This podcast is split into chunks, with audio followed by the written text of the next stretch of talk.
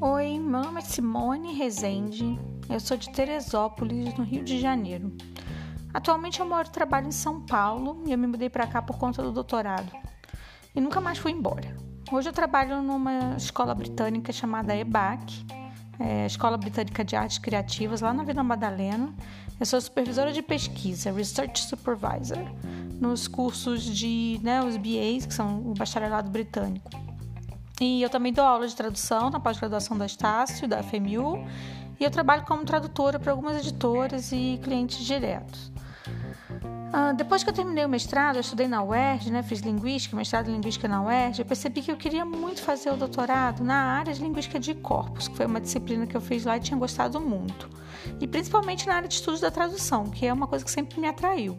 Então eu comecei a procurar cursos de doutorado que tivessem essa linha de pesquisa, com essa área de estudos de corpora e que tivesse também a tradução. Na PUC do Rio não tinha, tinha só tradução, mas não tinha essa parte da linguística de corpos. Na UERJ também não. E aí eu, eu fiz, é, eu resolvi fazer prova para a USP, porque foi onde eu achei que tinha linguística de corpos e tradução. Eu passei na seleção, foi 2014, mas não deu certo não gostei, não, não me senti à vontade. Eu praticamente quase desisti de fazer o doutorado. Eu estava assim já não querendo mais fazer. Daí uma ex-professora lá da UERJ, a Tânia Shepard, que foi que me deu aula de linguística de corpos lá na na época do mestrado, ela me disse que eu deveria estudar na PUC de São Paulo com o professor Tony. E aí ela escreveu um e-mail para ele, me apresentando, para eu fazer a prova de seleção para a PUC. Aí eu pensei, mas como é que eu vou pagar a PUC, né? Estudar, me mudar para São Paulo já estava nos meus planos porque eu estudar na USP, né?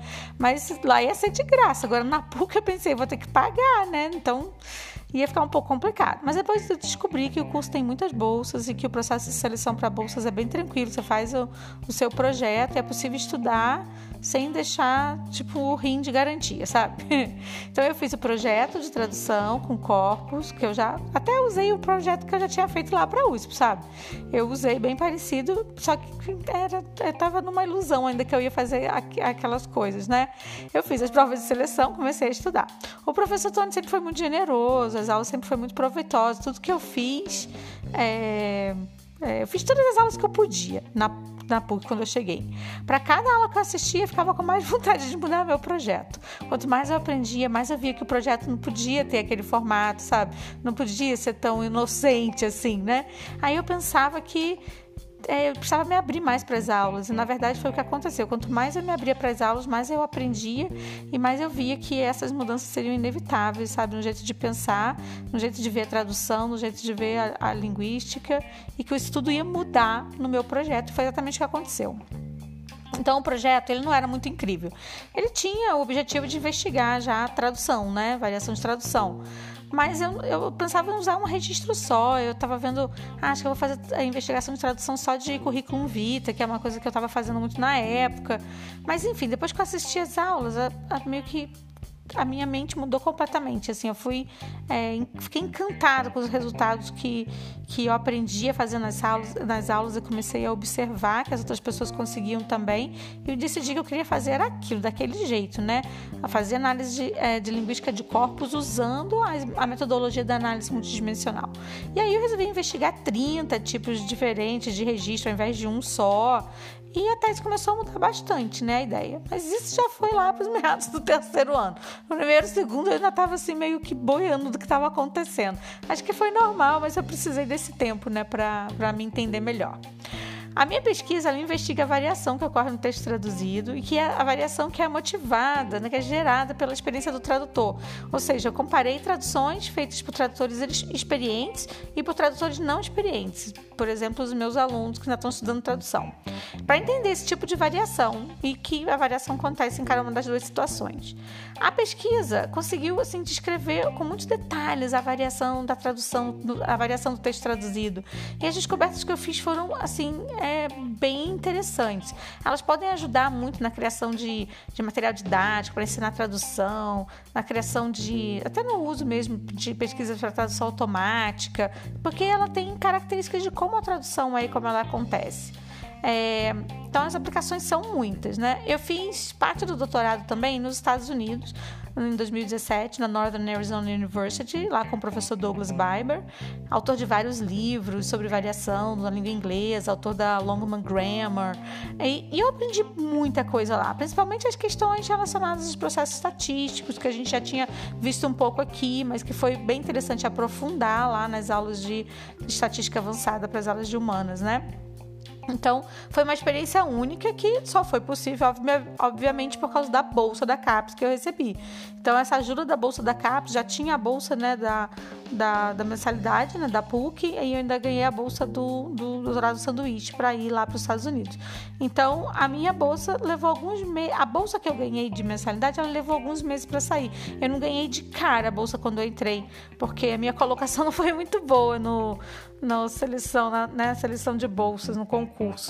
Então não foi no primeiro, mas acho que foi no terceiro que eu ganhei, sabe? Então eu paguei assim três meses de mensalidade até minha bolsa sair. Hoje em dia, isso foi em 2015, né, que eu fiz o processo. Em 2019 já é, foi o primeiro ano que o processo já não era mais assim, né? Você pode fazer o processo de seleção de bolsas antes de começar, antes de fazer a matrícula até, né? Então já quem já ganha já, já faz direto e nem a primeira mensalidade paga mais. Então isso é uma coisa boa, que foi uma mudança legal. Uh, outra coisa é eu sou muito grata por essas bolsas, gente, muito mesmo, que eu recebi na pesquisa, sabe? Elas me ajudaram muito na produção científica. Eu acho que no campo da tradução, então, uma pesquisa como a minha pode ajudar muito, assim, a, as pessoas que estão interessadas em fazer software para tradução automática, para as pessoas que imaginam. Porque a gente nem imagina que tem linguista por trás de tanta coisa, sabe? Mas tem linguista resolvendo coisa para todo lado: linguista forense, auxílio de investigação, fazendo legenda, arte, questão de acessibilidade, sabe? Para para quem não, né, é, para as pessoas que não podem ver, para elas conseguirem ouvir, as que não podem ouvir conseguirem ver outras coisas, sabe? Dentro do texto, pensando no texto, pensando para elas, né, como autodescrição e etc. E tudo isso envolve muito a tradução e pesquisa de tradução. Ah, eu tinha eu sempre eu, é, eu tinha bastante experiência como professora e como tradutora e eu pensava que o doutorado ia me ajudar a melhorar muito minha carreira acadêmica. Ele ia me dar assim na minha crença ele ia me dar credencial sabe? Para eu poder sei lá cobrar mais pelas minhas aulas e me posicionar melhor dentro do mundo acadêmico.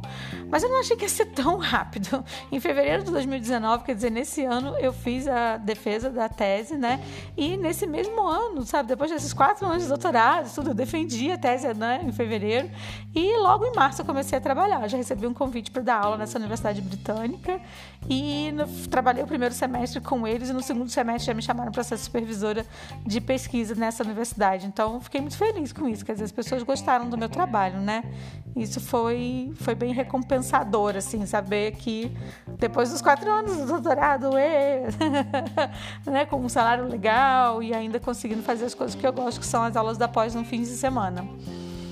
Eu continuo participando dos grupos de pesquisa na PUC, sabe? Eu vou sempre que eu posso para encontrar o grupo de pesquisa, para não parar a pesquisa, até porque estando na faculdade, dando aula na, nos BAs, na graduação e na pós, eu preciso, né, da, continuar pesquisando para me manter atualizada, né?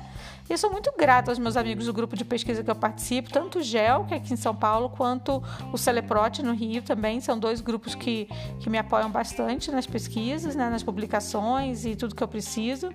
E eu acho que os anos, nesses anos de doutorado, eu aprendi muito com essa experiência de, de trabalhar com a pesquisa, de ser pesquisadora. Hoje eu posso dizer, eu sou linguista, eu sou pesquisadora, é isso que eu faço. Então eu tenho orgulho de, de fazer isso e gosto muito do que eu faço, me divirto muito fazendo pesquisa. E durante o processo, é a última coisa que eu vou falar. Durante o meu processo na PUC, eu também, durante os quatro anos de doutorado, né, no NAEL, eu, eu fui aluna representante. E eu aprendi bastante com a convivência com as, essas, essas situações onde eu precisava estar, sabe? Nos eventos, as reuniões de professores, a representação mesmo de, das das, dos pedidos dos alunos, de todo mundo da pós, né? Foi bem recompensador isso e eu tive a experiência de poder cuidar das redes sociais do Lael, fazer o Twitter, o Facebook, o Instagram e agora fazer esse podcast com a ideia de divulgar as pesquisas que todo mundo, né? Todas as pesquisas estão sendo feitas no Lael.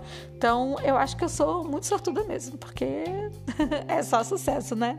Obrigada por ouvir, espero que vocês tenham gostado, gostado da história. Qualquer dúvida pode escrever, pode mandar áudio aí com a pergunta ou então escrever pelas redes sociais, tá bom? Ou pelo e-mail.